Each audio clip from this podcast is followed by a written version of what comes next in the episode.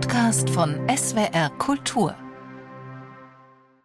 Es sind zwei Revolutionen, die 1917 Russland erschüttern. Nach dem Aufstand der Soldaten und Arbeiter sieht sich der Zar im März zur Abdankung gezwungen. Im Oktober schließlich reißen die Bolschewisten die Regierung an sich. Doch was der Beginn einer neuen Ordnung sein soll, entwickelt sich zunächst zu einem Prozess kontinuierlicher Auflösung, zu einem Zerfall des russischen Imperiums in seine nationalen Bestandteile.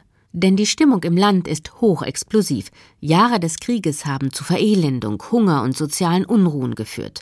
Die junge Sowjetmacht braucht daher vor allem Frieden und bemüht sich um Verhandlungen mit den Mittelmächten. Eine Chance, die die Finnen nicht ungenutzt verstreichen lassen wollen, um sich endgültig von der russischen Vorherrschaft im eigenen Land zu befreien.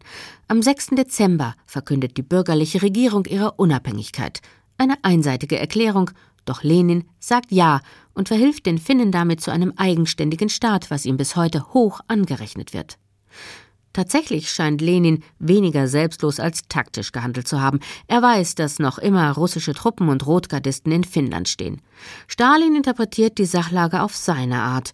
Vor dem allrussischen Zentralexekutivkomitee der Sowjets erklärt er mit großem Bedauern, dass die Freiheit nicht dem finnischen Volk, also dem finnischen Proletariat, gelte, sondern einer bürgerlichen Regierung.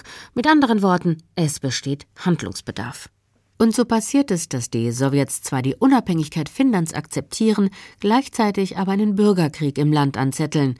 Mit Unterstützung eines deutschen Hilfskorps gelingt den bürgerlichen weißen Truppen schließlich der Sieg über die roten Kampfverbände. Im Mai muss die neue Sowjetregierung klein beigeben, ihren bereits zugesagten Verpflichtungen nachkommen und das Land räumen. Finnland ist endgültig frei. Vor diesem Hintergrund wollen auch die baltischen Länder nicht länger zurückstehen. Doch der Freiheitskrieg in Estland, Lettland und Litauen 1918 bis 1920 gestaltet sich als zähes Ringen, in dem viele verschiedene Akteure mit ganz unterschiedlichen Interessen vertreten sind. Für die baltischen Völker geht es in erster Linie zwar um staatliche Unabhängigkeit, darum, sich sowohl der weißen wie der roten Russen zu entledigen. Doch damit nicht genug. Auch gegen die jahrhundertelange Oberherrschaft der Deutschbalten müssen sich Esten und Letten zur Wehr setzen. Mehr noch, sie müssen fürchten, vom großen deutschen Nachbarn geschluckt zu werden. Die deutschen Siedler, die Mitte des 12. Jahrhunderts eingewandert sind, gehören in der Regel der Intelligenz, dem Adel und dem Bürgertum an und dominieren das politische und kulturelle Leben. Obwohl eine Minderheit, verfolgen sie ihre ganz eigene Politik.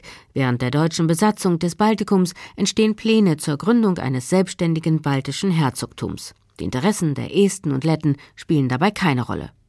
Doch mit Ende des Ersten Weltkriegs und der Niederlage des Deutschen Reichs verkehrt sich die Situation ins Gegenteil. Auf sich allein gestellt, angesichts des starken Nationalgefühls der Esten und Letten, fühlen sich die Deutschbalten in ihrer Existenz bedroht.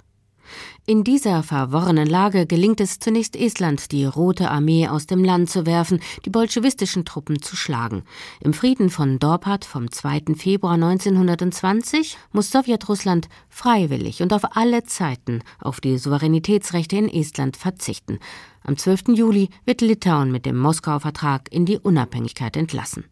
Deutsche Freiwilligenverbände und deutsch-baltische Truppen verhelfen letztlich auch dem schwer bedrohten Lettland zur Selbstständigkeit, die am 11. August in Riga besiegelt wird. Doch es ist kein Sieg von Dauer. Die nationale Unabhängigkeit sollte gerade 20 Jahre Bestand haben, bevor die Sowjetunion 1940 ihre alten Territorien zurückeroberte.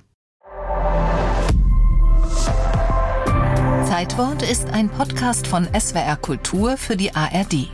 Abonniert uns in der ARD Audiothek und überall, wo es Podcasts gibt. Wir freuen uns über 5-Sterne-Bewertungen.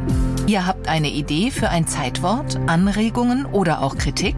Schreibt uns eine Mail an zeitwort.swr.de.